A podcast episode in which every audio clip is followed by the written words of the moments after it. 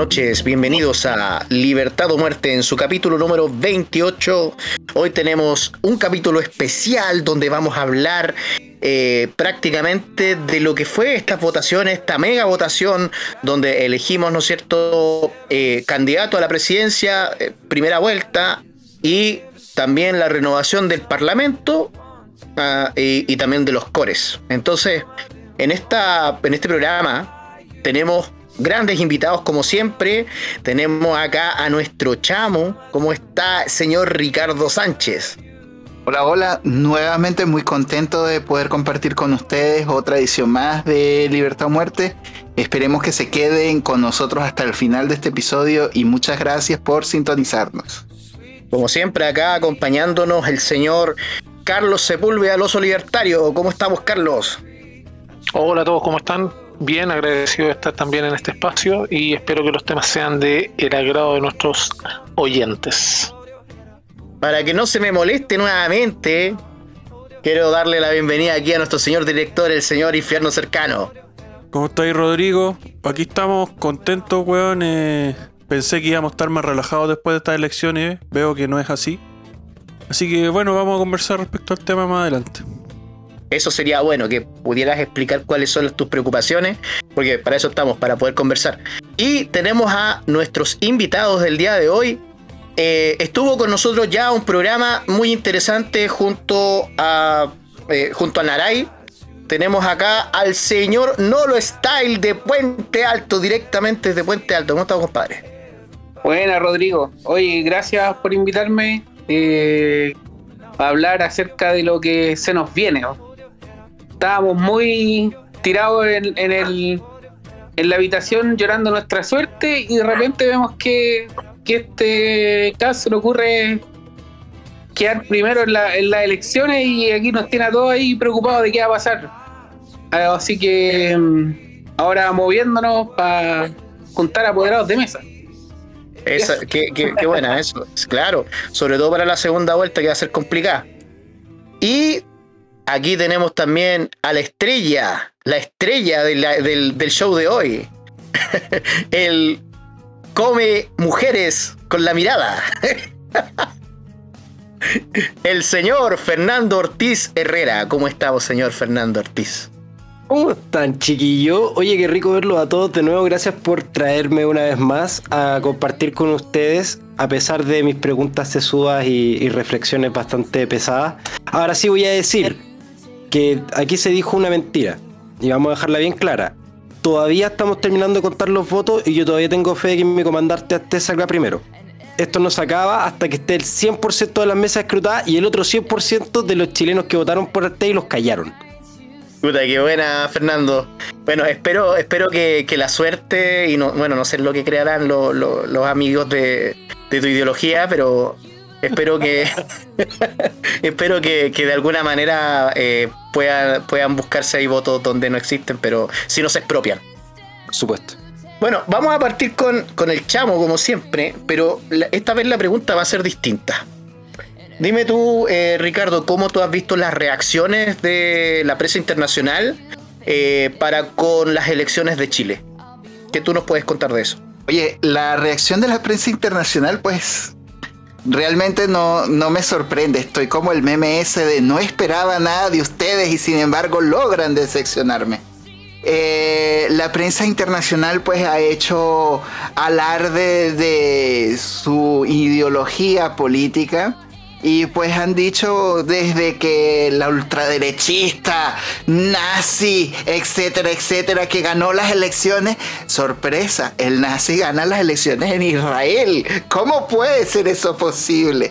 Entonces, em, ha estado ocurriendo esta suerte de, de, sensación en los medios internacionales de que la ultraderecha está por posicionarse de Chile.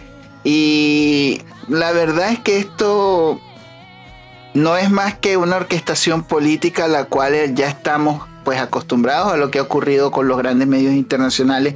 Es la misma guerra sucia que le tienen a Bolsonaro, es lo mismo que intentaron hacer contra, contra Trump. Es una suerte de este status quo al cual eh, tenemos que acostumbrarnos a pues no creerle muchas cosas de lo que están diciendo porque están sirviendo a otros intereses que no están alineados con lo que debería ser eh, lo que nosotros buscamos conseguir, que es la libertad y sobre todo defender las ideas de la libertad.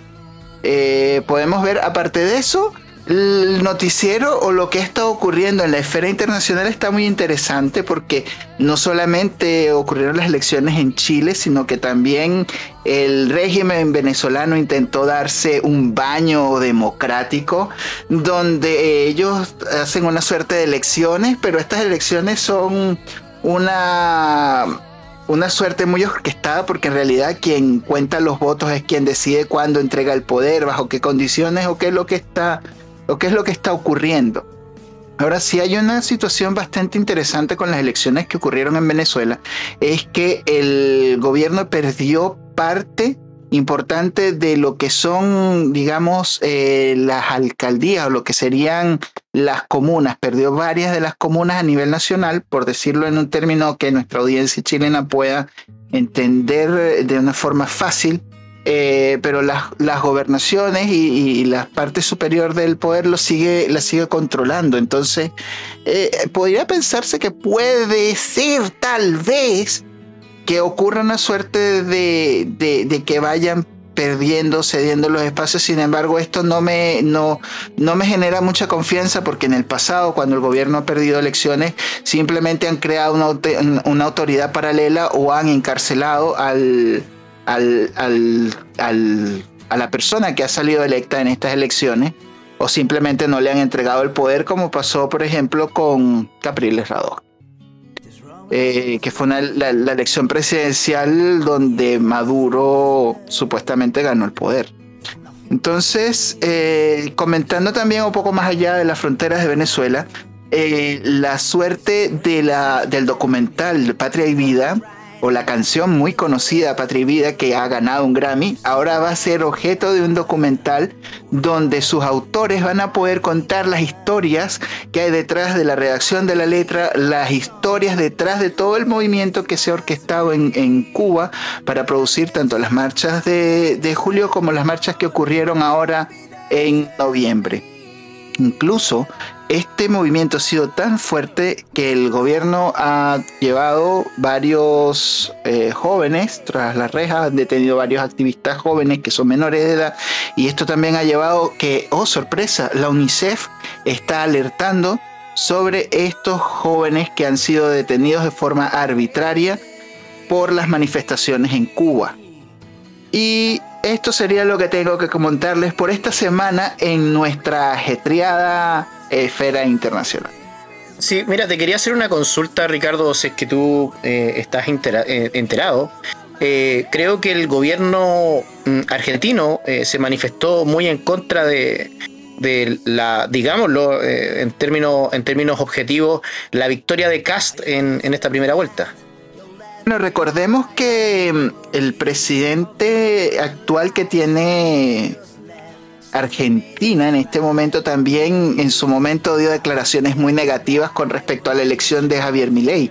Entonces esto no nos tiene que tomar por sorpresa, simplemente los zurdos eh, están activando todo lo que es el foro de Sao Paulo y el grupo de Puebla para evitar eh, generar este enfrentamiento y esta suerte de, inclusive utilizando sus propias redes clientelares, darle a entender a la gente que este tipo les va a quitar sus privilegios que han obtenido a lo largo de los años y las conquistas populares.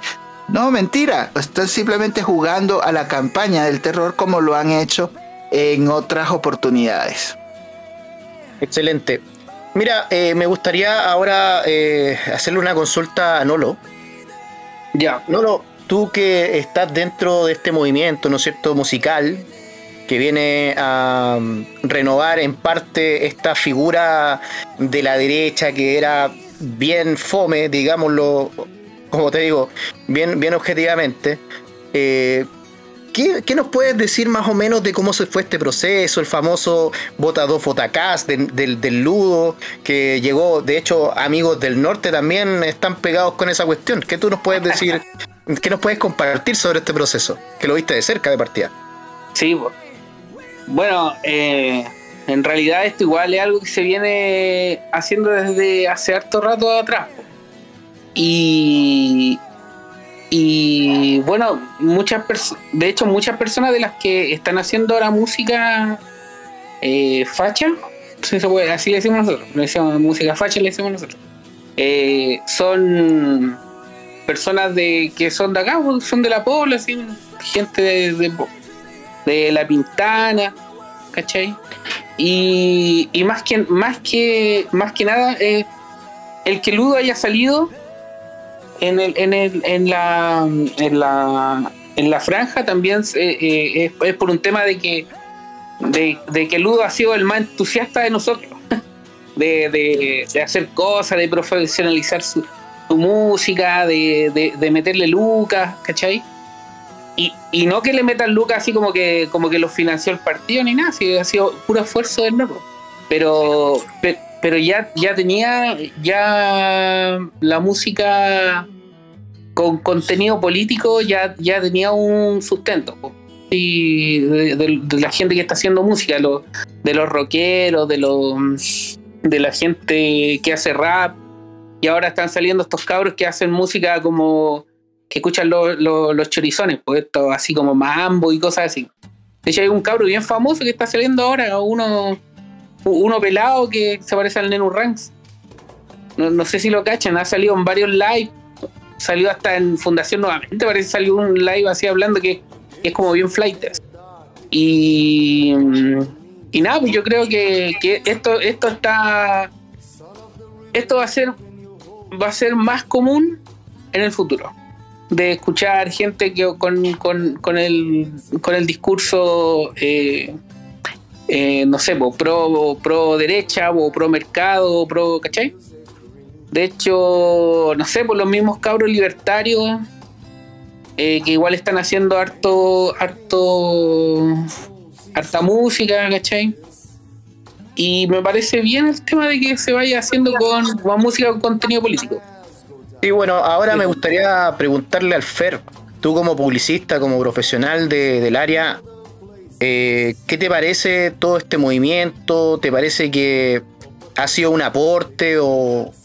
Bueno, que me des tu, punto de vista, ¿no es cierto?, como profesional del área.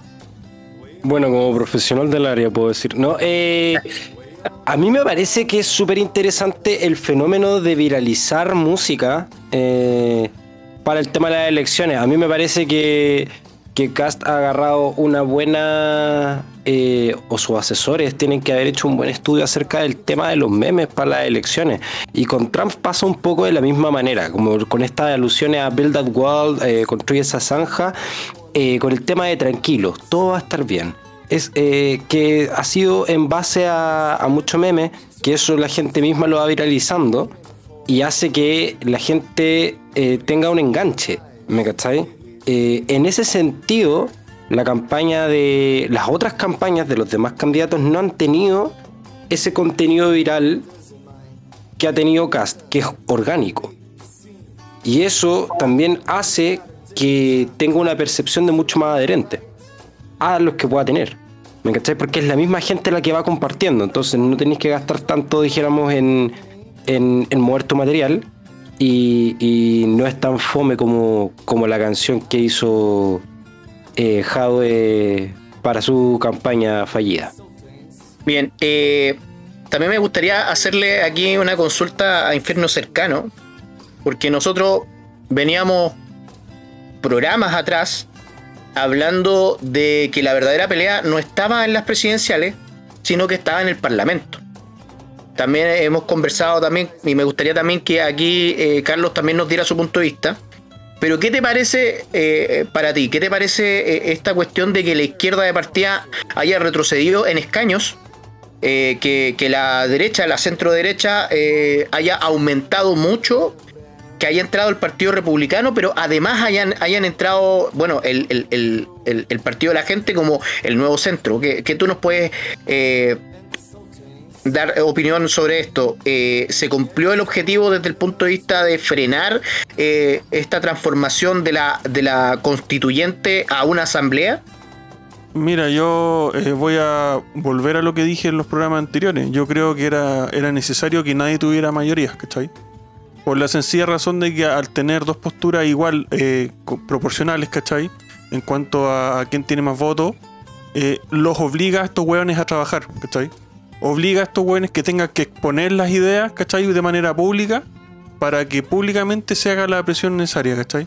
Entonces yo estoy satisfecho con el resultado de diputado. De hecho, yo, yo sé que ah, no, no es popular mi opinión respecto a lo que voy a decir ahora, pero me importa un carajo quién salga presidente a mí, ¿cachai? Para mí el problema era lo que pasaba en el, en el legislativo, que es donde cualquier idea que tenga el presidente, por muy agüeona que sea, salga quien salga, se puede parar ahí, ¿cachai?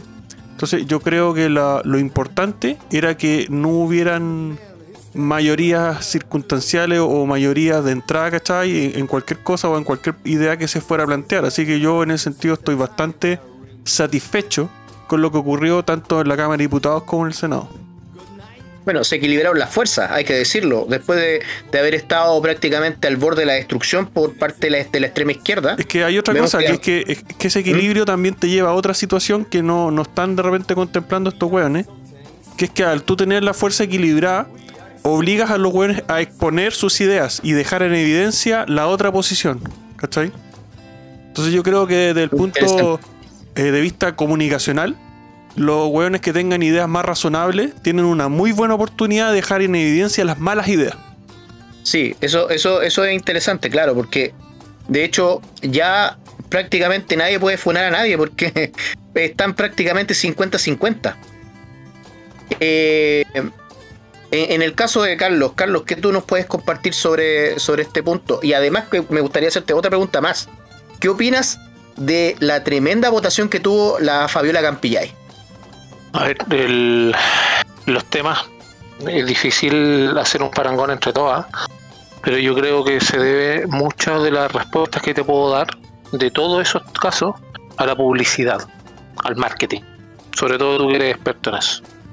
Lo que tiene que ver con. Voy a partir desde, el, desde el final. ¿ah? La votación de Fabiola Campillay eh, se da en un contexto de polarización del país, se da en un contexto de marketing, de la desgracia que le sucedió a esa mujer y de fuerzas políticas que van empujando, que es parecido, y lo enlazo con la, con la pregunta, o sea, con la respuesta a la pregunta anterior, relativa a qué pienso de la constituyente aquí, o de la, de la, de la realidad presidencial, por así decirlo.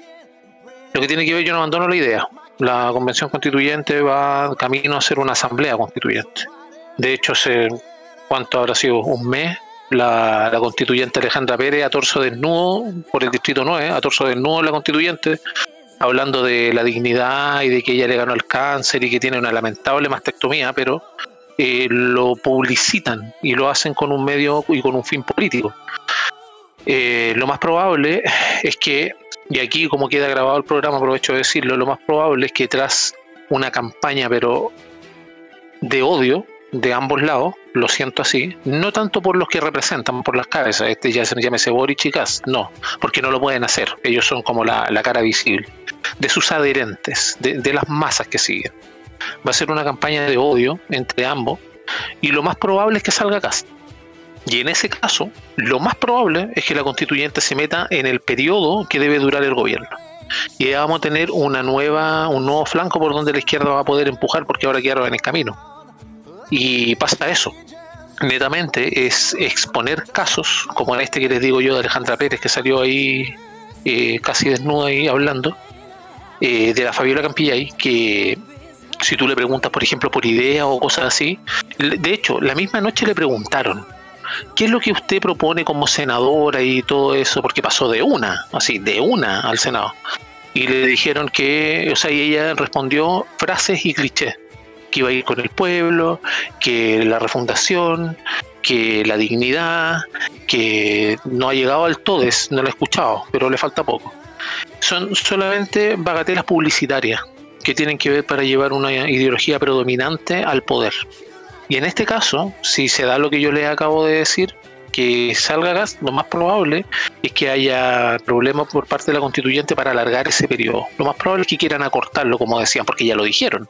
No lo dijeron gratuitamente. Si hubiera estado encabezando Boric, ni siquiera lo hubieran dicho. Y si saliera Boric, lo cual lo encuentro poco probable, si saliera Boric, lo más probable es que la constituyente ahí haga verdad muchas de las cosas que quieren solamente proponer hasta el día de hoy, pero la hagan verdad en el gobierno en curso. Eso es lo más probable que podría pasar y eso es lo que yo tendría que decir al respecto. Déjame agregar algo, Rodrigo. Sí, es dale. que a, a la gente que nos está escuchando, chicos, vayan preparando pastillas de carbón. Porque el, el próximo mes vamos a ver lo más rancio, más rancio que puede darnos nuestra política chilena. Así que vayan preparando la guata, cabros. Bueno, Estoy totalmente eh, de acuerdo la- con eso.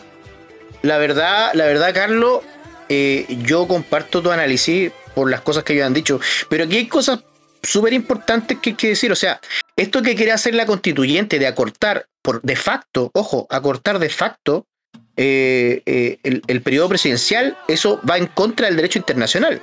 Porque de partida, eh, uno de los principios jurídicos que es súper importante es la no retroactividad de las leyes. Entonces, Oye, Rodrigo, Eh, disculpa, pero el derecho, el derecho internacional se lo pasan por donde nunca brilla el sol. De hecho, ver, por ejemplo, Hay el, otro- el inconveniente, el inconveniente que hay entre Israel, que lo mencionó Ricardo, e Irán. Israel está a punto, a punto de ir a bombardear Irán porque Irán, no sé si alguien lo sabe, ya tiene uranio enriquecido, tiene 10 kilos. Para una ojiva nuclear se necesitan de 20 a 25 kilos. Y ellos están, No, desde pero- que salió Trump, desde que se, se salió Trump del, del pacto, desde el 19 en adelante, están enriqueciendo uranio. Saquen la cuenta, ya llevan 20 kilos, o sea, 10 kilos, perdón. Recuerden Ojo con eso, que ellos cuando son estos gobiernos así de esa tendencia, se pasan por ahí mismo donde te dije los reglamentos internacionales, no les interesan, miren Venezuela. bueno, se han hecho, hecho- han hecho leyes que van en contra del derecho internacional. Dale, Ricardo, ahora sí.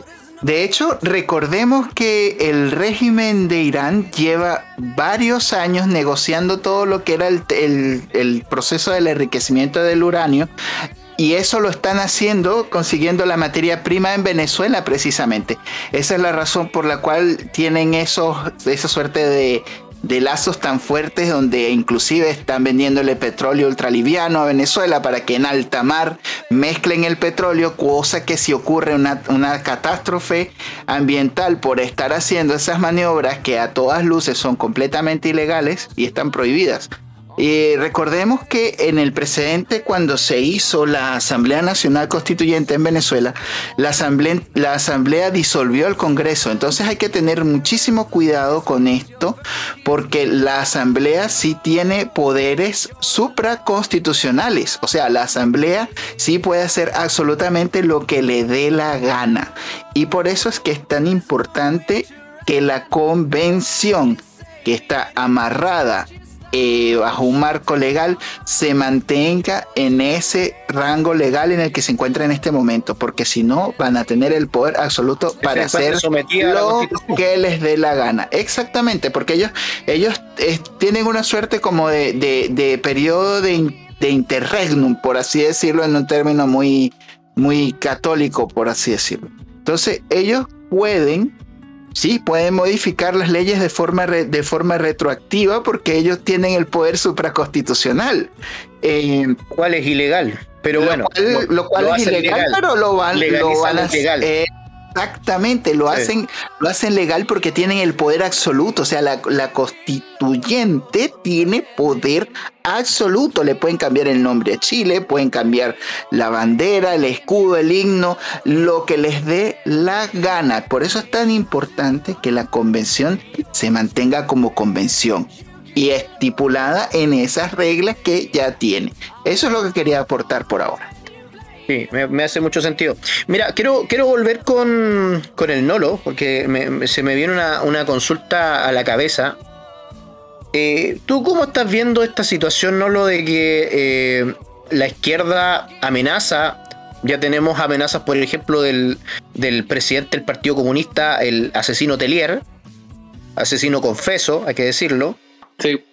eh, diciendo que el pueblo no va a tolerar que Kass salga electo. O sea, que el pueblo no va a tolerar que el pueblo elija a Kass. Y que están, es una tontera, ¿no? Pero es que están amenazando prácticamente con volver a incendiar Chile, con las guerras en las calles. ¿Cómo tú estás viendo esto? Bueno, eso, eso no es que el pueblo va, va a levantarse, lo que se van a levantar van a ser las mismas organizaciones comunistas a dejarla embarrada de nuevo. Y que son, que son minoritarios pero ruidosos. Y, y delic- delictuales. Son bandas, son bandas, es terrorismo. Este es, es una especie de eh, de querer formar eh, presión de esa manera, pero, pero igual vemos hasta ahora que eso no, no le está funcionando mucho, porque cuando, cuando la, cuando ahora último cuando a Piñera no, no se no se aprobó el, esta cosa de la acusación constitucional no salieron a, a dejarla cagada porque no le iba a convenir para el tema de las elecciones ¿cachai? entonces de repente esa esa ese tipo de amenaza igual como que no no no van a tener como el efecto que ellos esperan Cre- creo yo porque la gente igual ahora por ejemplo cuando se hicieron las encuestas eh, eh, la gente lo que más quería eh, era, era el tema de el orden y, y el, el combate a la delincuencia. ¿cachai? Ya lo había dicho el mismo Meo. El Meo dijo que Sí, la gente estaba chata prácticamente de las protestas. Sí. Mira, Sí, pero mira, mi, mi pregunta eh, tenía que ver más con el hecho de que si tú crees, por ejemplo, que eh, José Antonio Caz, como presidente de la República, tendría los cojones para poner orden de, con, con- con el desorden que, que- que va, que se va a venir con esta gente en las calles. eh, mira, yo, yo creo que sí. Yo creo que sí. Yo, yo, yo tengo, tengo una confianza de que, de que sí, sí va a poner orden en el sentido de que eh, en el tiempo, mira, en el, mira, esto es una cuestión igual súper así eh, eh, eh, como mía, de mi cabeza nomás. No, es- no, no, no estoy basado en nada, en ninguna estadística ni nada. Es Pero yo, sí, yo, yo, yo recuerdo eh, en el tiempo que salió Piñera, cuando recién salió Piñera, que él estaba con la idea del, del orden y todo el asunto, y, y acá, la- acá yo, yo vivo en, en Puente Alto en una zona complicada, ¿cachai? Y cuando él recién salió, habían, había harto había harto carabinero, se veía harto carabinero en la calle, incluso se veían carabineros en bicicleta o algunos así caminando de, de pareja eh, por, las por las calles. Y, y eso, eh, eh, eh, por ejemplo, si bien la gente decía, no, no, se está combatiendo el, el narcotráfico y andan como puro paseándose y cosas así, sin embargo, esa situación provocaba de que el delincuente común, el, el- el que, el que cogotea a la, la señora, el que, ¿cachai? Eso, compadre, no estaban, no estaban eh, eh, haciendo esas cosas porque, porque estaba, estaba, había más presencia policial. A pesar de que hayan sido, no sé, lo que puedan decir los zurdos que están poco preparados y todo el asunto, había presencia policial y se veía más, más, más orden, ¿cachai? No estaba como todo al lote, ¿cachai? Por ejemplo, ahora nosotros, nosotros igual vemos que, que hay cosas que, mm, que no sé, por el mismo tema de los, los, fuegos, los, los fuegos artificiales, ¿cachai? Que están, que tiran acá, los tiran a cada rato, hasta incluso hasta de Sí. día, ¿cachai? Acá en Puente Alto todo el día prácticamente. ¿Cachai? Entonces, eh, yo creo que si cuando Cas eh, gobierne, al- a él como aparte no va a ser solamente poner Paco en la calle, sino que además los va a respaldar y no, no se va... Él, no sé, pues yo creo que cuando él lo, lo- lo- le digan algo así referente a eso, él prometió, porque él prometió que iba a sacar a los, a los zurdos del pizarrón y que le iba a decir, ya, pues, si no lo hago así, ¿cómo lo hago? A ver, explícame usted. ¿Cachai? E- Y, y esa confianza tengo yo en este, en este viejo que puede hacer eso. ¿Cachai? Que es, es sacar a los zurdos al pizarrón y yo creo que esa, e- esa, esa es la, la mejor forma.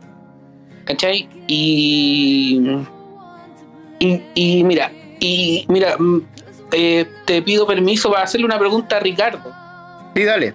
Mira, Ricardo, eh, yo quería sa- saber, por ejemplo, ¿qué, eh, qué cosa cam- cambiaría en el caso de, que, de, de una votación en Venezuela que se diera la el mejor escenario posible? En las votaciones con, con personas que sean, no sé, antisurdo, no sé, aunque no, no sé cómo será ya, no conozco cómo, cómo sería el espectro político ahí en, en, en Venezuela, no, no, no me lo imagino. Pero ¿qué pasaría en el mejor, en el mejor de los casos? ¿La cosa se soluciona con votaciones? O sea, o sea, mm, ¿cómo puede ocurrir un cambio porque, por ejemplo, acá nosotros tenemos el tema de la, de la constitución. Eh, lo que tú estabas explicando de que, de que, de que, de que, de que si ellos se forman soberanos y, y toda la cuestión, eh, eh, van a hacer lo que ellos quieran. Pero, pero nosotros tenemos una constitución y que lo que respalda también la constitución es que en el caso de que haya un gobierno inconstitucional, pueden actuar las Fuerzas Armadas. ¿Cachai? Y eso es lo que le, lo que, lo que le da respaldo o, o puede o que tiene que funcionar lo, no sé, por el poder judicial y carabinero y para establecer el orden. O sea, ese es como el ese es como el respaldo que tiene una constitución. po. Allá, en el caso de, de, de que, de que ocurra un, o la, la mejor votación posible en Venezuela, ¿cómo, cómo se puede eh, eh, creer de que se pueda ¿Cómo mejorar? se puede llevar a cabo? Claro. Oye, es. Mira, la pregunta es bien complicada, sobre todo porque partes del espectro de. No sé si tú has escuchado esa, ese refrán que dice que tú pones una rana en una olla y le pones el agua tibia y llega un momento en que No, la la, rana que se- la rana se cocina. muere zancochada y no se da cuenta. En este momento tú me estás diciendo que tú vas a llegar una hora después a destapar la olla para ver si la rana está viva y se puede salir de la olla. Eh, haciendo esta analogía quiere decir que sí existen mecanismos, digamos, la constitución venezolana tiene un artículo que es el 333, si más no me recuerdo, que dice que cada venezolano puede, eh, digamos, desobedecer al régimen. Entonces, si el régimen se niega a hacer lo que sería una transición, se pudiera levantar el pueblo y hacer todo, pero en este momento de, de la historia donde ya Chávez logró destruir lo que era la, las Fuerzas Armadas, donde los poderes ya no tienen ninguna independencia, donde el chavismo se ha tomado medios de comunicación, entidades que controlan lo que puede circular en los medios previa censura, donde el, medio, donde el gobierno ya quebró a los medios independientes y los medios que eran críticos a la, a la gestión de lo que era de lo que era la política en Venezuela. Es complicado, es extraordinariamente difícil que tú puedas organizar una transición que no sea previamente negociada, porque por ejemplo en este caso de que se está hablando, se está hablando de que la cabeza de Diosdado Cabello y que es el segundo al mando, es el hombre más poderoso de Venezuela, tiene precio su cabeza en Interpol, pero el tipo no sale de Venezuela, el tipo está inquistado dentro de Venezuela y es prácticamente imposible sacar esa, a esas mafias. Entonces tienes una suerte del alto mando militar comprometido con, con el movimiento guerrillero y con el narcotráfico.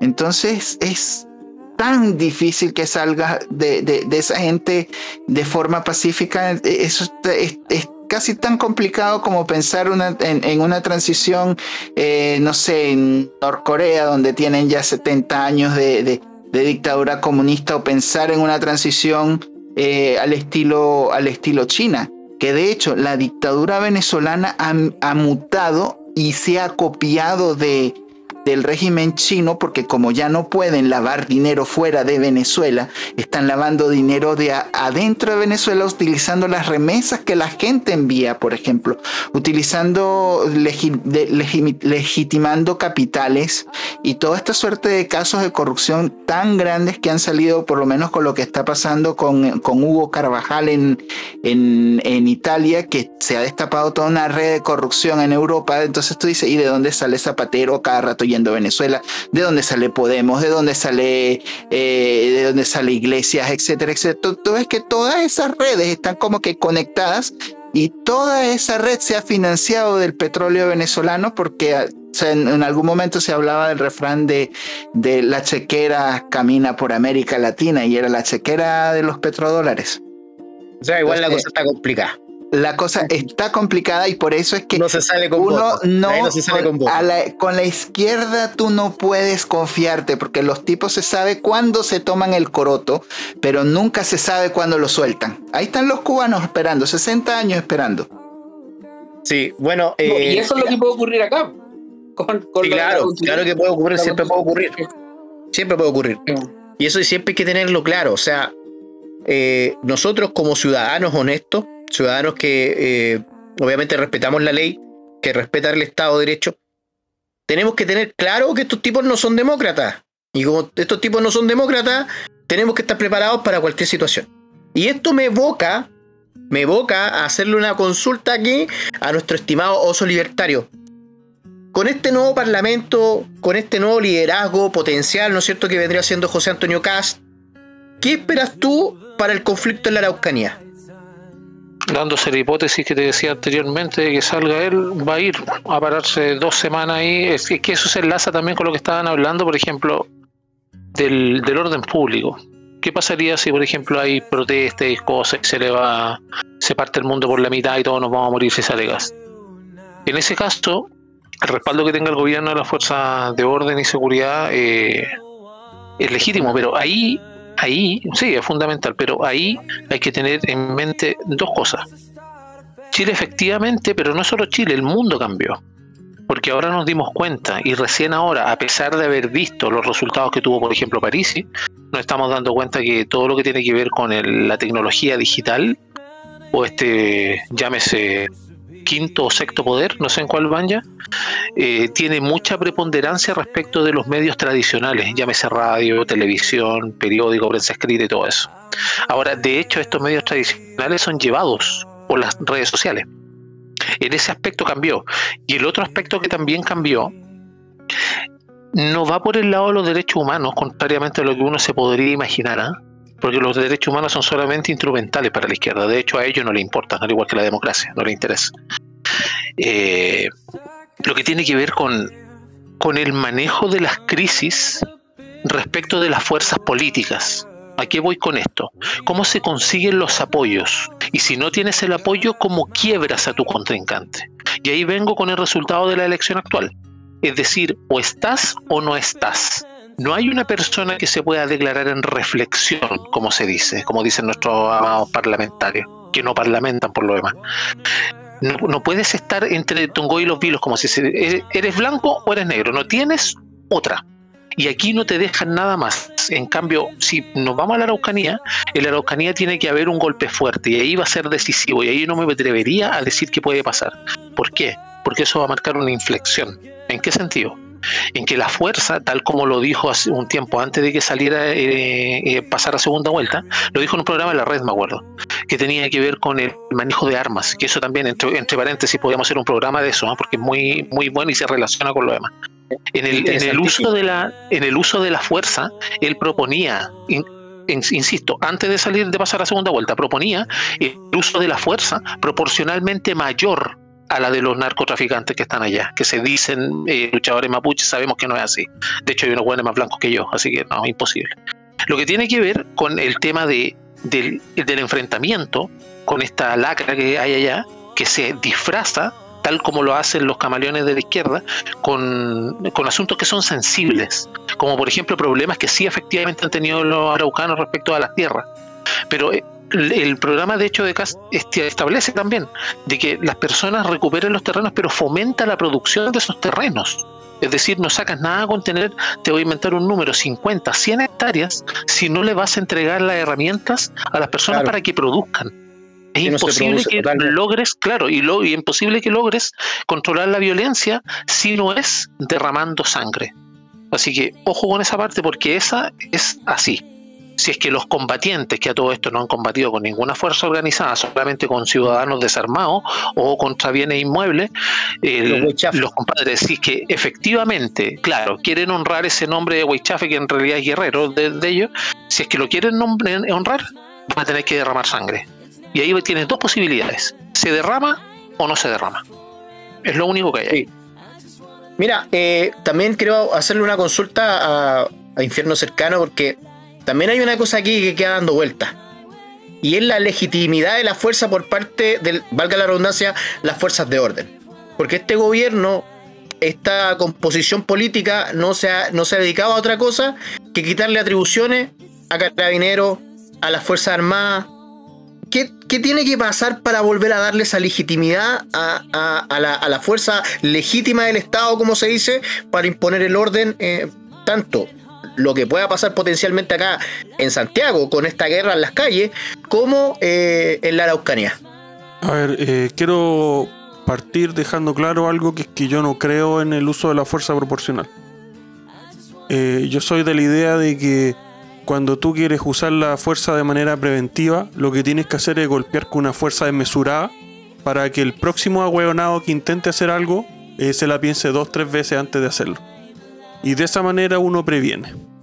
Ahora, eh, en, en la semana pasada en- tuvimos un especial del Alianza Libertaria TV. Estuvimos con alguien que en su currículo tiene, entre otras cosas, haber sido comandante en jefe de la Fuerza Aérea, que es Fernando Ortega. Y de hecho, cubrimos ese tema, por ejemplo, de la Araucanía y de las armas. Y él nos dijo, oye, pero si esto se resuelve teniendo el respaldo político, esto en una semana queda resuelto. No hay más grupos terroristas en la Araucanía. Y te lo dice una persona que fue comandante jefe de la Fuerza Aérea y que sabe cómo funciona y que sabe lo que se puede y lo que no se puede hacer, ¿cachai? En, cuanto a, a capacidad de logística y tácticas, por ejemplo, de, la- de las que pueden tener, por ejemplo, los militares o, la- o las fuerzas de orden. Ahora, respecto a lo que decíais de qué es lo que hay que hacer, yo creo que hay que, hay que actuar de manera desproporcionada. O sea, yo, yo sé que lo he tirado de repente en chiste, pero yo soy de la idea de que una noche tiene que pasar un dron y terminar con el problema. Y, y por mucho, a lo mejor lo- los primeros años van a decir, no, está asesino, la cuestión y van a huear, pero por eso necesitamos líderes con carácter. Que estén dispuestos a que se les tache de asesinos con tal de hacer lo que se tiene que hacer. Porque de otra manera no vamos a resolver los problemas. Porque ellos tienen que ir por Chile, no por ellos. Exacto, ¿cachai? O sea, aquí yo, Cosa que Piñera nunca hizo, siempre se salvó el culito. No, po. ahora, y yo por eso, por ejemplo, valoro mucho a Artés, ¿cachai?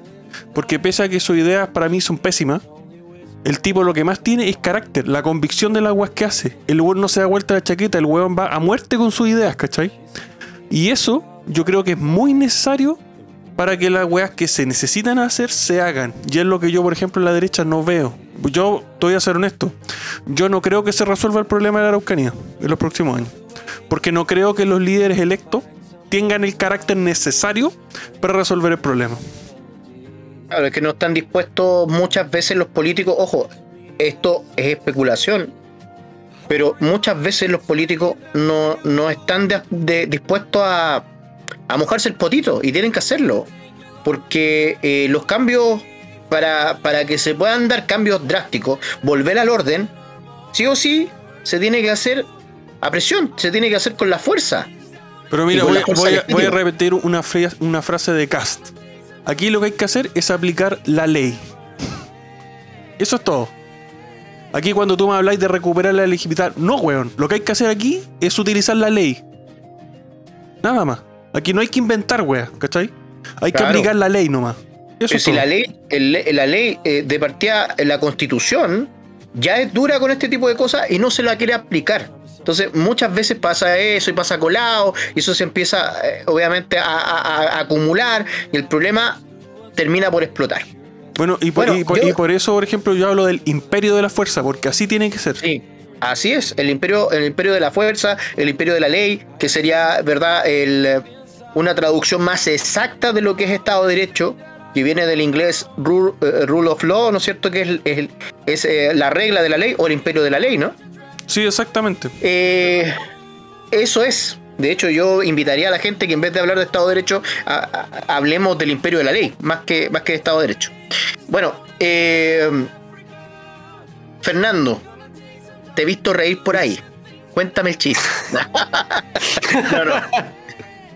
A ver, Estoy Eh, anotando todo para contarle a Artés para cuando lleguemos al poder matarlos a todos, weón. ya, claro. Sí, el, el problema es que ya nos tiene a todos identificados ya, pues. bueno. Es cierto. Si fuera de weón, estamos súper sobreexpuestos, weón. Sí. Oye, eh, mira, queda poco, digámoslo, está a la vuelta a la esquina. Queda poco para la segunda vuelta. ¿Qué es lo que debiéramos hacer? Porque tenemos, obviamente, yo sé que hay muchos libertarios que están con CAS, hay otros libertarios que no están con CAS, eso está claro. Pero ¿qué debiéramos hacer para el mejor de los escenarios? Que obviamente es que no gane la otra izquierda. Este tipo de Boric eh, se ha tratado de ir al centro y no le, no le resulta. Hay que decirlo, no le resulta. Porque tiene el Partido Comunista ahí. Y ya tuvieron otro problema. Hoy día, en la hoy día, hoy día de hecho, tuvo un problema con, con Jadwe. No le resulta irse al centro. Pero ¿qué, debe, ¿qué debiéramos hacer para continuar en esta senda y que no salga la ultraizquierda? Y acá hay un par de temas que son súper importantes, que también tiene que ver un poco con. A ver. La izquierda le leyó mal el pulso al país. ¿Vale? O de repente Chile, según lo que yo digo, Chile no tiene petróleo, no es Venezuela. Entonces la inestabilidad le llegó muy rápido, sobre todo con, con la pandemia, que la izquierda no la tenía, no la tenía pensada. Entonces, las consecuencias llegaron muy rápido y la gente se empezó a asustar. Y la izquierda creo yo que pensó que iba a ganar por goleada. Y ni yo me imaginé que iban a terminar las elecciones como terminaron. Entonces, claramente, obvio, el piso, el techo de Boric hacia la, hacia la, hacia la ultra izquierda ya no, ya no puede crecer más. No puede. O sea, los votos que, que sacó Artés es el límite de votos que va a sacar Boric hacia ese lado. El problema es que ya después de pasar, ¿cuánto? Tres, cuatro meses de campaña, diciéndole a la gente, eh, vamos a refundar el país, vamos a sacar a Carabineros, es que Carabineros, es que inmigrante, que casas gratis. A última hora, un mes, cambiarte, cambiarte de lado, la gente no te lo va a comprar. Sea, hoy día mismo Boric salió haciendo declaraciones de no, yo respeto mucho a las Fuerzas Armadas. O sea, los memes así como Boric, yo voté rechazo, ¿cachai? Como eh, sacándote un poco la, la- cambiándote la capa, le va a costar. Le va a costar. Eh, es un poco lo mismo que yo digo que la derecha nunca debería hacer, que es irse hacia el lado progresista y empezar a ofrecer derechos sociales cuando es la izquierda la que hace eso. En ese sentido, ¿para qué voy a votar por, por, por, la, por la copia si puedo votar por el original? ¿Para qué voy a elegir el sucedáneo? claro, ¿para qué? ¿Cachai? Que creo yo que eso fue porque se fue a la cresta la campaña de Sichel. Y, y de alguna manera también porque le ha ido, le ido muy bien. Y vamos a ser honestos en esto. al Partido de la Gente y al Partido Republicano le fue muy bien. Chile Podemos Más tiene mayoría, sí, porque son los que llevan más tiempo en la derecha y la derecha va a votar igual, pero al Republicano le fue la raja. Y al Partido de la Gente también. Entonces, mi problema, mi problema es el siguiente. ¿Qué va a hacer el centro? ¿Qué va a hacer el centro? La gente va a ir a decir no los derechos sociales y la, y la gente de la derecha va a ir a decir bueno, estabilidad y economía.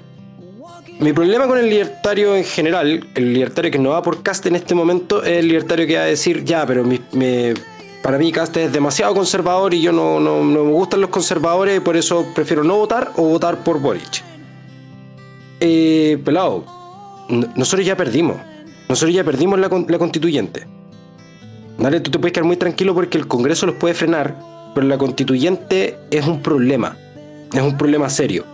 Y con Boric a la cabeza, no sé quién lo dijo, que tiene toda la razón, van a aprovechar de ir porque se van a, sentir, esto es lo que pasa, y así es como funciona la izquierda, porque tú también dijiste son, son antidemocráticos, ellos van a ir estirando hasta que puedan agarrar el poder, ¿vale? Ok, si Kass gana, no van a tirar tanto. No van a tirar tanto, porque no van a sentir que tienen el respaldo de la gente. Por eso salen a quejarse y decir, pero ¿cómo el pueblo está votando? Porque yo digo que el pueblo no debería votar. Entonces, decir ya, si tenemos el Congreso no importa, entonces votemos por Boric para que se vea la cosa un poco más equilibrada, va a terminar, va a terminar envalentonando a estos hueones. No podemos permitir eso. Sí, Pero, mira, pero a ver, déjame, déjame preguntar algo a Sí. Fernando. Pero Fernando, ¿tú crees que alguien esté pensando eso? ¿De votar por Sí. Boric para que esté balanceado? ¿En serio? Sí. Sí. No, o bueno, sea, yo por lo menos no he conocido a ningún libertario que esté en esa, en esa onda, Sí. pero Yo he tenido no, la, la no suerte estoy de hablando- no no estoy- tampoco. no- o- ojo, no estoy hablando de los libertarios, estoy hablando de la No, gente no, de está bien. también. Los libertarios, los libertarios, los que yo sí he visto son los que han dicho, no, yo me, yo no voy a votar. Porque no, no, no, no. Yo creo que esa weá es lo más tibio que hay. Tú no, no podías No, alejarte del proceso. Esos son libertarios pussy, digámoslo, No, son sí. libertarios. Pero, No, no, no. pero eso sí hay. Oye, Eso sí hay, ya lo he escuchado. Yo no voy a votar. Sí, yo, yo no te voy a yo, yo no, yo no te voy a desmentir, es verdad. Hay hueones que son bien soya, hay hueones que son bien bien bien pussy, es verdad. Eso eso yo, yo te lo avalo. Pero pero Es que no, es que Pero después no cri- cómo te criticáis. Oye, si, si tú no ejercís tu obligación de ir a votar, porque es tu obligación, weón. No, no andemos con mierda de que el voto es libre y toda esa weá. No, es tu, es tu deber ir a votar, weón. ¿Cachai? No, no, no andemos con mierda. Tú tenés que ir a votar. Y si no votáis, eres un mierda y no tenés derecho a quejarte después de la weá que pase. no, ningún derecho a ¿Sabes qué es lo que quejarte. pasa? No tenés ningún ¿Sabes qué es derecho lo a que quejarte. ¿Sabes qué es lo que pasa? Yo creo que esto es lo que le pasa a la gente. La gente no lo entiende. La gente va a tener que elegir entre. entre y eso, yo creo que estos libertarios que no quieren ir a votar son los buenos que simplemente dicen es que no, es que no puedo con los conservadores. Para mí, el, el- el aborto libre es mucho más importante. A mí, a mí tampoco me Y- gustan los y a conservadores. Fernando, a mí tampoco me gustan los conservadores, pero los otros me gustan menos. Claro, Y, y- y- y exactamente. sí, y yo sí, y sí puedo lidiar con un Yo- conservador, pero no con A un mí no me gustan los totalitario. conservadores, pero no soy anticonservador. O sea, es yo respeto a una persona que sea conservadora. Yo siendo liberal. Pero si veo que hay un, si veo que hay un conservador acá, y si veo que hay un hueón que está es, es contra antilibertades a- de este lado, yo me voy con el conservador. O sea, te lo digo. Yo, yo también lo veo de esa manera. También creo yo, también creo yo que le va a ser más fácil a Casta acercarse al centro Sí, que a eso Boric. se está viendo. ¿Vale? ¿Por qué? Por, por una cosa súper sencilla, porque la gente igual va a ver que Cast va a tener que hacer tratos con Chile Más para poder... Que moderó mucho su discurso y se le Y se cree más, es verdadero. Claro. Y otra cosa que yo voy a decir que es súper importante, con esto termino también, que es parte de la campaña de Cast que creo que fue la mejor, la mejor idea que tuvieron, fue el concepto atrevido. Yo creo que Atrévete con Cast es el mejor concepto que pueden tener porque uno es positivo, ¿cachai? Que no es un no a los comunistas, no a la, a la- a la delincuencia, no, es un sí, vamos, atrévanse. Y también es un, es- mensaje que envalentonó mucha gente, creo yo, a llegar y decir, ¿sabéis qué? Ya, vamos, atrevámonos, hagámoslo. ¿Cachai? Desde el punto de vista de los conservadores. ¿Me cachai? Desde el punto de vista de la gente que fue a votar por Cast. Y yo creo que ese mensaje estuvo muy bien hecho, weón. Muy Demasiado bien. bien hecho. De partida, de partida Fernando, deja, déjame decir una cosita, Jorge, y te doy la palabra. Mira, hay un detalle. eh, yo he conocido personas de izquierda que fueron a votar por Cas. Y eso dice mucho. Porque ya te sacaste la careta de que, de que nazi, de que ultra izquierda, de que ultraderecha. Te, te sacaste esa careta. Porque la gente ya es consciente de que existe, eh, lo que sí existe es una ultra izquierda. Y que lo otro es pura propaganda política. Y que Kass no es un tipo tan extremista como lo dicen. Claro, si me lo preguntas a mí como un liberal, yo lo encuentro un tipo conservador. Pero yo no encuentro que sea un tipo ultra conservador, son dos cosas distintas. Entonces, sí se le cree más. A tal punto que personas que eran incluso del Partido Comunista y que renunciaron al Partido Comunista, terminaron votando por él. Y eso es sorprendente, pero eh, dice que la campaña fue buena, la campaña llegó. Y ahora sí quiero darles la palabra a Infierno Cercano. Sí, no, yo solo quería complementar algo que dijo, a lo que dijo Fernando de que fue una muy buena idea lo del Atrévete, que estoy súper de acuerdo. Con el tema de que tiene que ver con algo que yo dije hace un rato, que es lo del carácter. ¿Cachai? Porque el Atrévete tiene carácter, ¿cachai? Tiene carácter, no, no es como la típica wea UDI de que no decimos nada mejor porque no quedamos mal con nadie. No, ¿cachai? Es eh, eh, carácter, ¿cachai? Es, Salir es de esta fuerza. derecha cuica. Sí, pues weón. ¿Cachai? O sea, al- se salió, se y salió ojo, de, ese, de y, esa y- wea. y ojo, yo, yo creo que algo malo que podría hacer Casa ahora es moderar su discurso. Sí, yo creo, Creo mira, ahí hay un detalle, porque la verdad es que Kass tuvo mucho apoyo también después de después de que saliera Piñera, cuando, cuando obviamente estuvo entre el 7-8% de, los- de los votos, eh, tuvo mucho, mucho apoyo, incluso de muchos libertarios. El problema fue que después se desinfló porque empezó a moderar su discurso. Entonces, cada vez que Kass ha moderado su discurso, eh, termina perdiendo apoyo. Y eso pasó. Eh, entonces tiene que tener cuidado con eso. Tiene que acercarse al centro, sí, claro que sí, porque hay que trabajar con el centro. Sobre todo en estos problemas, en este, en esto, en este tiempo. Pero él tiene que tener un carácter de mantenerse con sus ideas y obviamente corregir aquellas cosas que quizás no están del todo bien, sobre todo en temas económicos, que, que- lo podemos criticar ahí. Porque claro, todas las ideas, yo lo he dicho, todas las ideas son refutables y, y- si no se refutasen no se podría mejorar. Entonces, acá hay cosas que, que es súper importante. El tipo tiene que tener el balance y el de inteligencia para mantener su discurso duro, pero también con, con la suficiente, como te podría decir, eh, eh, habilidad, Capacidad de dialogar, sí. claro, de poder dialogar con, con sectores más de centro, incluso con sectores de centro izquierda que no van a votar por Boric. Porque, por ejemplo, eh, eh, Walker, Walker ya dijo que no iba a votar por Boric, que prefería anular. Y después sale la Yasna Proboste diciendo que la DC va a votar por Boric. Y eso no es cierto, porque Ignacio Walker dijo que no. Los que van a votar por Boric son el, el- el- el- ala más de izquierda de la democracia cristiana. Que ojo, hay que decirlo, la democracia cristiana políticamente está muerta. Sí. Son odiados por la izquierda y son odiados por la derecha. Los tipos están muertos. No sacaron representación política. Están muertos políticamente. Y hay varios partidos de la vieja izquierda, de la vieja concertación, que están muriendo. El PPD también, ¿cachai?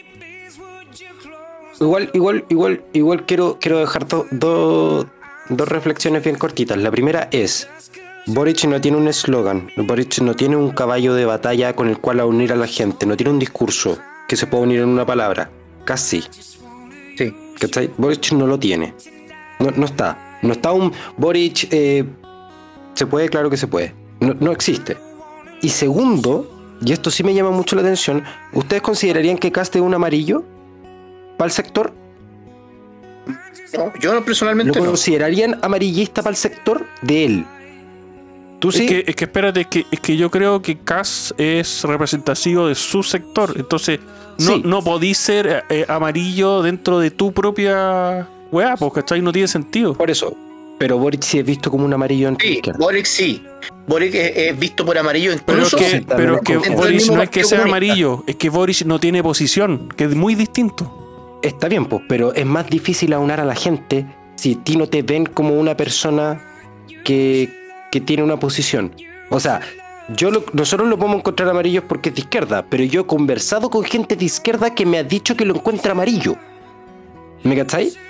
Sí, pues. Pero Y que si ahí- tú- ahí- que ahí- ese punto que decís del amarillo, ese, ese punto que tú, ese punto que dice Fernando del amarillo, Boric no tiene cómo hacerlo, porque ahí es donde se devela la real cara de la izquierda, que ellos son los extremistas. Son los Si tú te vas, si tú te vas a Cast, Cast perfectamente y actualmente puede separarse de la derecha y puede irse al centro. Perfectamente. Sí. Que la fuerza de derecha se supone que a pesar de que dentro de todo lo que ustedes discutieron, una, nadie sale de la urna mostrando el voto, ven, voté como yo dije. Ojo, el voto es secreto. Yo Sí, te puedo decir perfectamente que voy a votar por Boric y rayo Cast a la primera. Y eso muchas personas lo hicieron. Solamente que aquí lo que se está dejando, no se está considerando, son, también como dijo Fernando, los eslogan. Efectivamente, cuando tú venís con K, se te viene un jingle a la mente, perfecto. Pero con Boric intentaron otro punto, no quiere decir de que no haya, hay. Y es Boric, es la palabra Boric, porque lo intentaron hacer como persona. Sabéis que la cagaste, reconoce tus errores. ¿Cuántas veces hasta el cansancio nos, dijo que reconocía sus errores y que aprendía de ellos? Hasta el cansancio esa maldita frase. Al igual que cuando dice grave violación a los derechos humanos, se la sabe de memoria, es un reflejo condicionado. Es lo que intentaron hacer con él. Ahora lo que ustedes van a ver es un posicionamiento extremo, es decir, la izquierda no va a salir tanto a la luz, le va a estar piconeando el culo a Boric por lo que haga, porque ustedes vieron, no hizo hoy día más que decir algo y lo trajeron al tiro, al, a- eh, lo pusieron en raya al tiro. Ustedes vieron que Artés le paró los carros en un debate, Sí. como el papá. O sea, está clara la posición de la izquierda ahí en ese conglomerado. En cambio, Kass tiene todas las facilidades, si es que lo hace bien, para separarse de la derecha sin que se note e irse al centro. Es tan simple como eso.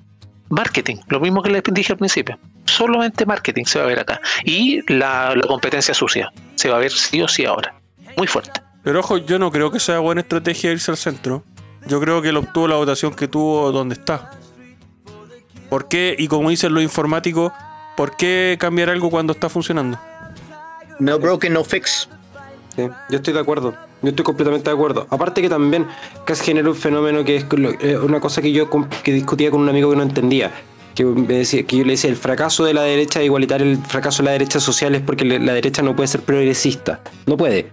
Porque la derecha... Esa weá de la derecha social es un oximorón, weón, una- es una No, no, estupidez. no existe, no existe. No. Entonces Cast hizo lo que la derecha siempre tiene que hacer cada cierto tiempo, es, es verse a sí mismo, quitarse el progresismo y mantenerse como un conservador. Si eso es la derecha. ¿Cachai? ¿Y qué pasó? Que yo, esto sí, esto sí lo vi. Se envalentonaron lo- los, que, los que salieron ganando en Chile Podemos Más. La UDI salió corriendo al tiro. Renovación Nacional, los conservadores se fueron directo a hablar con Cast porque se sienten que ya tienen un espacio donde ellos se pueden sentir cómodos para hacer lo que son. La derecha viene hace cuánto, 10 años tratando de ser una agua que no es. Por eso también salieron muchos progres de la, de la Cámara. Por ejemplo, la, la- la Marcela Sabat, que estaba incluso defendiendo ideas feministas. Sabía, eh, era de las tipas que se metían a las marchas feministas y las feministas más encima las funaban. Así de hueona era. Bueno, tan hueona que no, no salió reelecta. Entonces, eh, eh, es claro, es claro que la derecha progre, digámoslo así, esta derecha que mm, se viste, ¿no es cierto?, de socialdemócrata y que después se viste de derecha social y que un montón de nombres que no existen, que son oximorones, eh, fracasaron. Porque la gente sabe que son que, que- que- que no pueden ser eso. O sea, ¿para qué queréis que la derecha sea progresista si la izquierda ya lo es? O sea, no tiene sentido, weón. O sea, estáis vendiendo tus posiciones, estáis vendiendo tus principios. Yo puedo decir soy liberal, tengo esta cantidad de, mi ideología es así, y yo, claro, puedo debatir contigo y puedo empezar a flexibilizar ciertas posiciones, pero yo sigo donde estoy, ¿cachai? Yo no, yo no ando cambiando mis principios porque eh, estos se vuelven más populares. Si fuera por eso, yo sería un buen zurdo, ¿cachai? Y no lo soy, weón. Y siempre he sido anticomunista. Antes era más conservador, me he vuelto más liberal. Pero siempre he estado ahí, ¿cachai? No he vendido mis principios. Y si me he vuelto más liberal ha sido precisamente porque he aprendido cosas nuevas. Y porque he descubierto cosas nuevas. Pero volviendo al caso. Esa weá de la derecha liberal yo creo que de lleno tiene que salir de raíz. De verdad. Esa weá no sirve. Una weá que no existe no sirve. Oye, yo creo que una de las formas de que, de que Cas pueda apuntar a un, a un lado más centro es hablando de los temas igual económicos. Por ejemplo, porque igual la gente del partido de la gente hay harto libertario.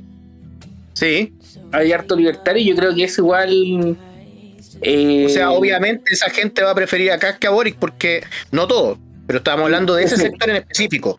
Sí. Cla- Claro, claro, pero por ejemplo, no sé, esto, esto ya son cosas que se me han pasado así y digo, chuta, de, de ese sector, de la gente que puede, que puede convocar en el sector de la gente que, que votó por el partido de la gente, o sea, que, que, que eran líderes en el, en el partido de la gente, decir, hacer reseñas de que, de que, de que, de que, de que Kass puede eh, eh, representar mejor la idea económicas que, que tenía, por ejemplo, Parisi, ¿cachai?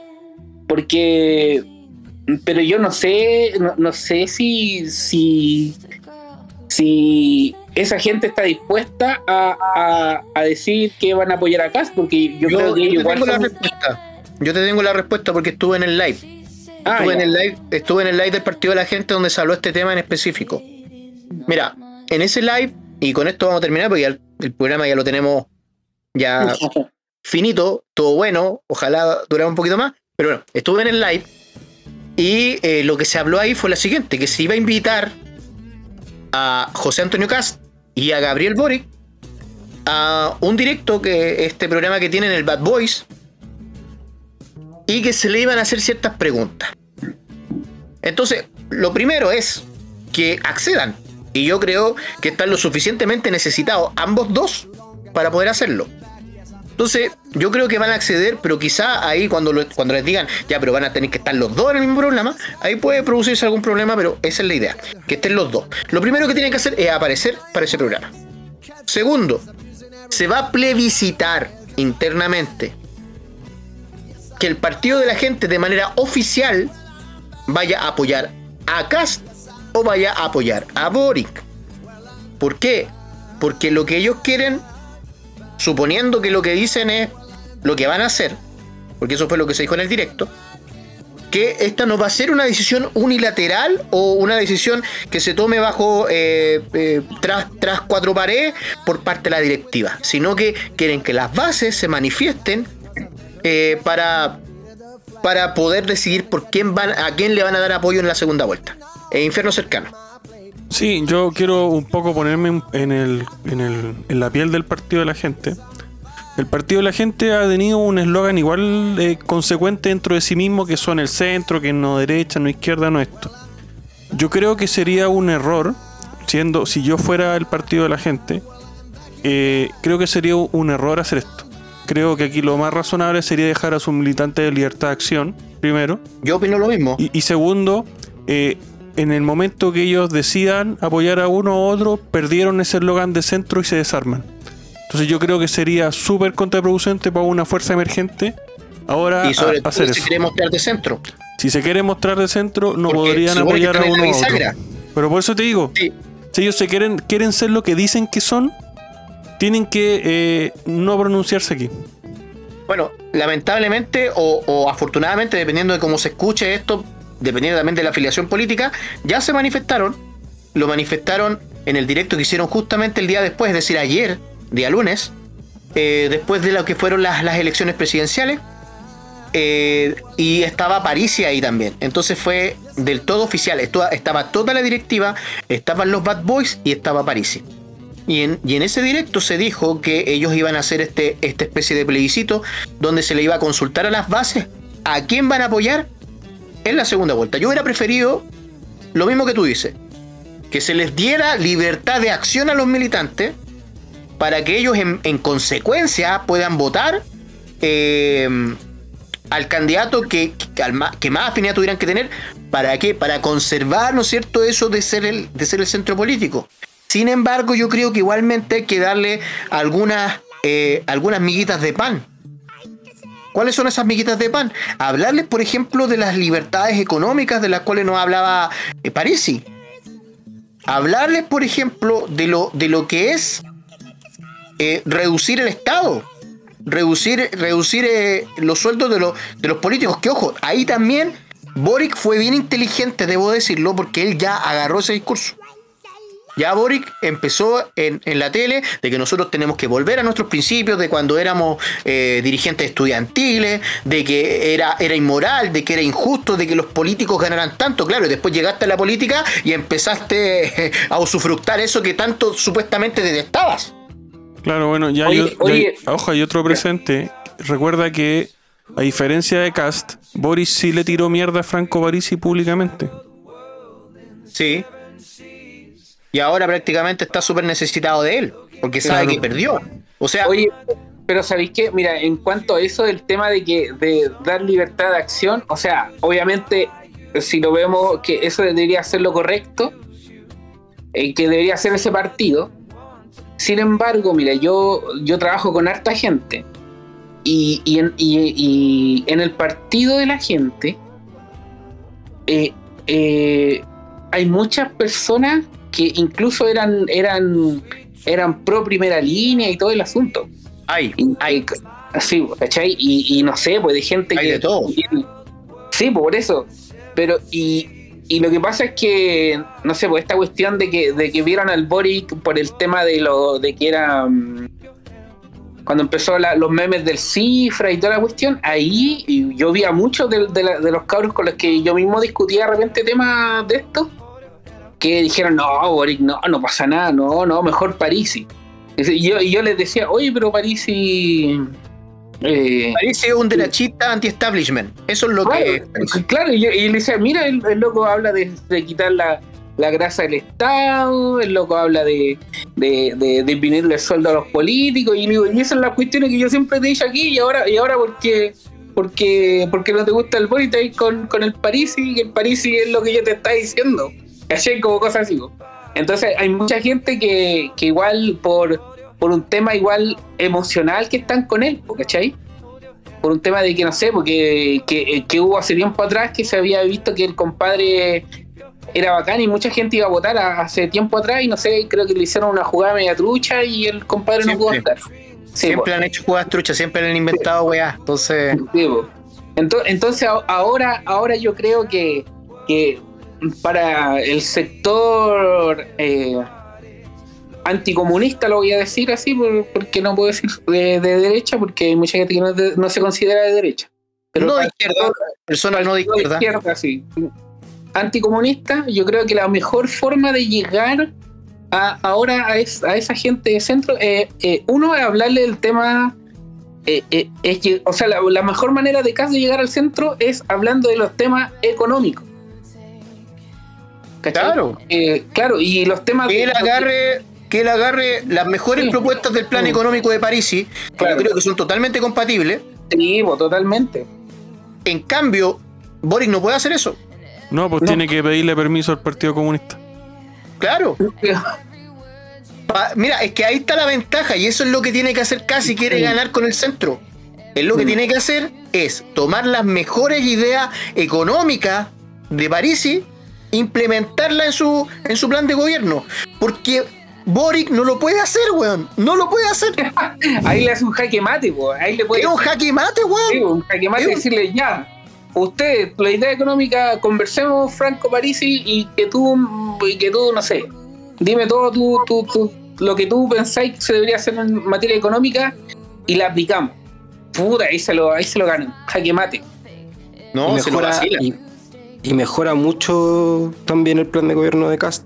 de nivel Exactamente, No, mira, oye, es, es tan simple como que Carlos invite a ser parte de la gente que está viendo su programa económico. Es así de simple.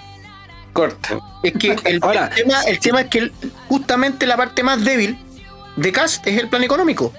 Y esto Mm. no es algo que diga yo, no es algo que digan los zurdos, es algo que ha dicho un economista liberal y, y bastante renombrado como eh, eh, eh, Juan Ramón Rayo. Es algo que está en el informe, ¿no es cierto?, de, de, de JP Morgan. Entonces, el plan económico de Parisi, el problema que tiene no es que sea malo per se. El problema que tiene es que se basa en supuestos. Y como se basa en supuestos, trae problemas, ¿cachai? Trae problemas. Entonces, es Ahora- mucho mejor integrar, integrar ideas eh, que sí funcionan, que están, que están calculadas, que están dentro del plan económico de París y me parece que sería una integración bien interesante y, y seguramente sería el mejor plan, porque tendríamos un plan que, que es súper bueno en seguridad, que eso es lo mejor que trae el, el plan, el plan de gobierno de, de- José Antonio, en la parte de seguridad. Pero también en la parte económica, pues, viejo, en la parte de crecimiento económico, que es lo que necesitamos porque estamos en crisis. ¿Cachai? Va a ser Ya vimos- interesante como el Boric asume esa idea. Porque ambos, dalo por sabido que van a hacer eso. Asumir la idea del centro o de los que no resultaron electos. Pero, por eso digo, es que, es, que, es que Boric no lo puede hacer. Lo va a intentar hacer. No, de sí puede hecho, hacerlo. de hecho, intentó De hecho, sí puede hacerlo, hacerlo. intentó hacerlo esta mañana. ¿Y él Eh, se peleó con el Partido Comunista otra vez? Sí, pero lo va a hacer, acuérdate, porque le interesan los votos, no el Partido Comunista. El Partido Comunista siempre va a ser un lastre, un peso, ¿no? Nada. Bueno, los va entonces si es así, los va a utilizar igual que siempre los han utilizado. Los tontos útiles. Pero bueno. No, no sé, no sé qué tanto. Ahora, si yo fuera Franco Parisi, si yo fuera Franco Parisi, llamo al partido de la gente a no votar. Y quedo como rey. Porque eso es lo que a mí más me conviene como mi proyecto político. Claro, No, porque así duopolio, como que llamaste a no votar, a no Claro. apoyar. Eso, eso, eso es lo que estoy- eh, como si yo fuera Franco Parisi en este momento cagado la risa en Estados Unidos siendo- tercero en la, en la carrera presidencial sin haber tocado el país, yo estaría llamando en este momento a no votar y a cagarme en todo Chile. Porque eso me dejaría a mí después como el, como el gran hueón visionario que dijo ni izquierda ni derecha y tenía razón porque cualquiera de los dos que esté en el gobierno alguna yayita les vaya a poder sacar. Bueno, y en la eso es distinto a decir, a una futura campaña también. claro, eso es distinto a decir que es lo mejor para el país. Claro, son, son cosas distintas. Claro, si Pero Franco estamos Parisi hablando del una persona como persona. Claro. O como personalidad, en pensando, pe- pensando en su propio proyecto político. Ahora, si Franco Parisi le, si Franco Parisi le importara que Chile, que Chile continuara existiendo de aquí a que él se pueda tirar de nuevo una campaña presidencial, la, la idea es, él, él debería llamar a, a libertad. Ahora, si él le interesar el país, debería llamar a votar por Cast, porque todos sabemos perfectamente que Franco Parisi en, en materia económica no es un imbécil. Y él sabe que Boric va a hundir a Chile. Y lo sabe. Lo sabe, lo ha dicho, mu- lo ha dicho públicamente. Casi todos lo saben. Y, a- y aparte, y aparte, si él está con la idea de reelegirse después, no se sabe que Chile va a ver cuando él quiera, re- o sea, cuando quiera candidatearse.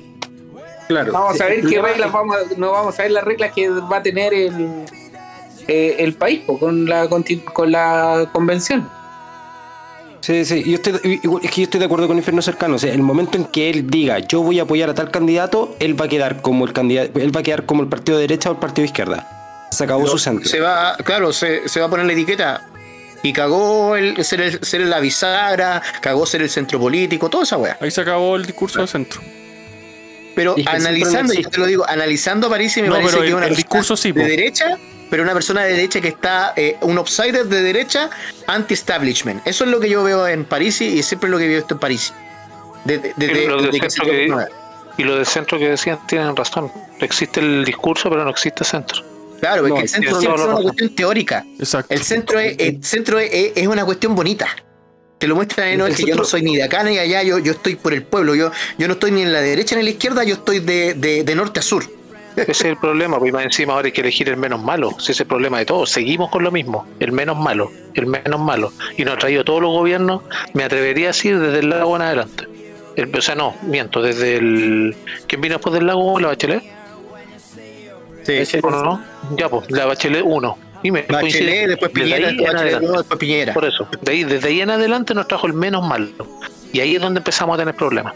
Antes era Bueno, alguien eh, más menos, más menos calificado. Señores, eh, estamos pasados de la hora. Vamos a despedir el programa. Señor Inferno Cercano, sus últimas palabras. A ver, eh, retomando un poco lo del centro, piensen ustedes, señores, en que el centro es amigo de mierda, ¿ya? Que no queda mal con nadie. Nunca Eso quedas del centro. mal, quedas- En el fondo, el, el weón tiene una preferencia y apoya a alguien más que a otro, pero no dice nada y se queda callado No y no queda mal con nadie. ¿Por qué? Porque a él no le gusta quedar mal con nadie. Porque a él no le gusta quedar mal con nadie. O sea, él no piensa en el bienestar de un amigo u otro amigo, no. Él piensa solo en él y en, y en ese egoísmo de yo no quiero quedar mal con nadie y quiero ganar o ganar. No digo nada y soy centro, soy eh, neutral. Eh, bueno, eh, ¿qué otra cosa? Eh, decirle a, lo- a la gente que se dice libertaria como yo, que está pensando en no ir a votar, eh, bueno, son unos saco de mierda, se los digo abiertamente, no me andar con estupideces. Si usted cre- cree en la libertad y no la va a defender a la urna, es un coche su madre y un saco wea. Y, y- y no hay otra manera de decirlo. Usted es un imbécil y un mierda. eh, como muchos otros que he conocido, que la verdad es que eh, me, me he asqueado mucho últimamente con, con alguna gente de mi- que se dice de mi tendencia, eh, pero que son unas mierdas, se lo digo abiertamente. Eh, Totalmente de acuerdo. Aparte la verdad de es que no te puedes decir libertario si no vas a luchar por la libertad. no, pues no, no se puede. Entonces eso y nada, pues agradecer la invitación y nada, pues le- les doy el tiempo a los demás. Eh, mi estimado oso libertario, sus últimas palabras. Bueno, eh, no puedo más que coincidir con muchas de las cosas que dicen y efectivamente yo voy a también apoyar a lo que dice Infierno relativo a las personas que dicen que no van a ir a votar y todo. O sea, eh, un ejemplo, mi señora nunca había ido a votar y ahora se dio cuenta efectivamente de que aquí no está en juego una simple elección y fue a votar y se mamó una hora de calor. Viejo, hay cosas peores que eso porque en un futuro gobierno de Boric no debe tener ni siquiera techo para que te tape el sol, y menos árboles. Así que ojo con lo que se elige en este 19 de diciembre, ojo con decir, no es que yo prefiero, o esa, esa frase imbécil que cualquier idiota podría decir, que es no, si mañana me tengo que levantar a trabajar igual. O sea, viejo, hay cosas que tienes que son más importantes. Tu futuro, tu porvenir, básicamente la libertad que elegimos, nada más. Lleva tu proyecto a cabo. Si tienes hijos, míralos. Míralos y después ve sufrir, lamentablemente, como lo ha visto, por ejemplo, Ricardo, en su país, o como lo ha visto otras personas en su país. Porque no es chiste lo que ellos han visto. No es chiste ver un compatriota, weón, sacando comida del basurero. O sea, paren el hueveo. Acá no, no, no digan, weón, no, es que Cuba, weón, no, sí, o sea, perdón, Venezuela, no, no vamos a ser Cuba. O sea, no me hueen, weón. Argentina, no, no vamos a ser Cuba. Me están hueando. O sea, debe ser un mal chiste. Piensen un poco, un poco. Detente tú, si no vas a votar, detente. Y piensa solamente un poco y mira a tu alrededor regional. Mira por países. Ni siquiera nos escuché a nosotros respecto a lo que decimos los países, que por lo demás lo sacamos de fuentes oficiales. Velo. Métete a los canales, métete a los diarios de ellos mismos y ve cómo está esa gente. Ve cómo lo que sufren por ganar nuevamente su libertad. Excelentes palabras, Carlos. Bueno, le vamos a dar la palabra aquí a Ricardo porque eh, fue nombrado en el discurso de Carlos. Bueno, ciertamente el gran detalle es que tenemos que defender nuestra libertad, no podemos perder estos espacios, no podemos perder la oportunidad de participar, sobre todo teniendo la oportunidad de salvarse de las garras de la izquierda, porque se sabe cuándo llegan al poder, pero nunca se sabe cuándo lo van a soltar. Y el plan es tomárselo todo. Hay que defenderlo y hay que participar. Eh, sería esto lo que iba a agregar por ahora. Muchas gracias por quedarse con nosotros hasta el final de este episodio y esperamos escucharlos y verlos en un próximo episodio. Bueno, ahora le damos la palabra al más guapo de los libertarios. A ti mismo. Claro, a mí. Yo pensé que me iba a dar la palabra otra vez. Señor Fernando Ortiz. Mira, eh, decir, decir un poquito dentro de lo mismo que están diciendo.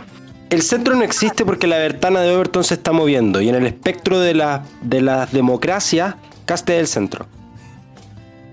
Y lo dije.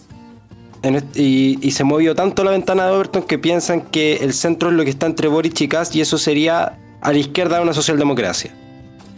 El, el- el centro que están intentando buscar para que la gente no pelee entre los extremos no existe. Y así que yo concuerdo con lo que están diciendo. Y otra cosa que dicen los libertarios es que como nosotros somos libertarios no, no creemos en, en- en- en la democracia en sí misma, libertario porque creen en que no exista el Estado, pero mientras vivimos en una democracia, la democracia uno tiene que participar, votar y buscar los medios democráticos de liberar la sociedad. Y no la inversa. Eso, y los quiero mucho. Gracias por invitarme. Excelentes palabras, Fernando. Bueno, Nolo, como tú ves, acá no tienes libertarios pussy, libertarios con, eh, soya en la sangre. ¿Qué nos puedes decir tú eh, en tus últimas palabras?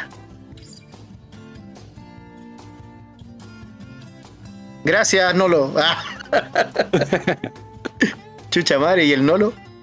Bueno, lamentablemente eh, se nos cayó nuestro amigo Nolo Style. Así que eh, vamos a cerrar el programa. Oye, déjame Eh, deci- decir algo antes de que se ríe. ¿Sí? Lo que pasa es que los zurdos culiados le dieron caleta con ese eslogan de mierda de no son 30 pesos, son 30 años. Yo les voy a hacer un eslogan parecido, pero que dice la verdad. Escucha, amigo, no son, no es una hora, dos horas parado al sol, son cuatro años de estabilidad. Sí, bueno, yo también quería decir una cosa ahí. No son 30 pesos, ni tampoco son 30 años, son 30 días. 30 días que dejaron la cagada en la, en la convención constituyente. Eso. Bueno, señores, terminamos el programa entonces. Fue una excelente conversación. Eh, gracias a los invitados. Gracias a Nolo, que lamentablemente se cayó. Y. ¡Viva la libertad, conchetumare! ¡Vamos a luchar por la libertad! Y los libertarios, supuestos libertarios de con- la conchetumare, pusis de mierda, vayan a votar, conchetumare. Sean apoderados de mesa. Ya escucharon a Rodrigo. Buenas noches.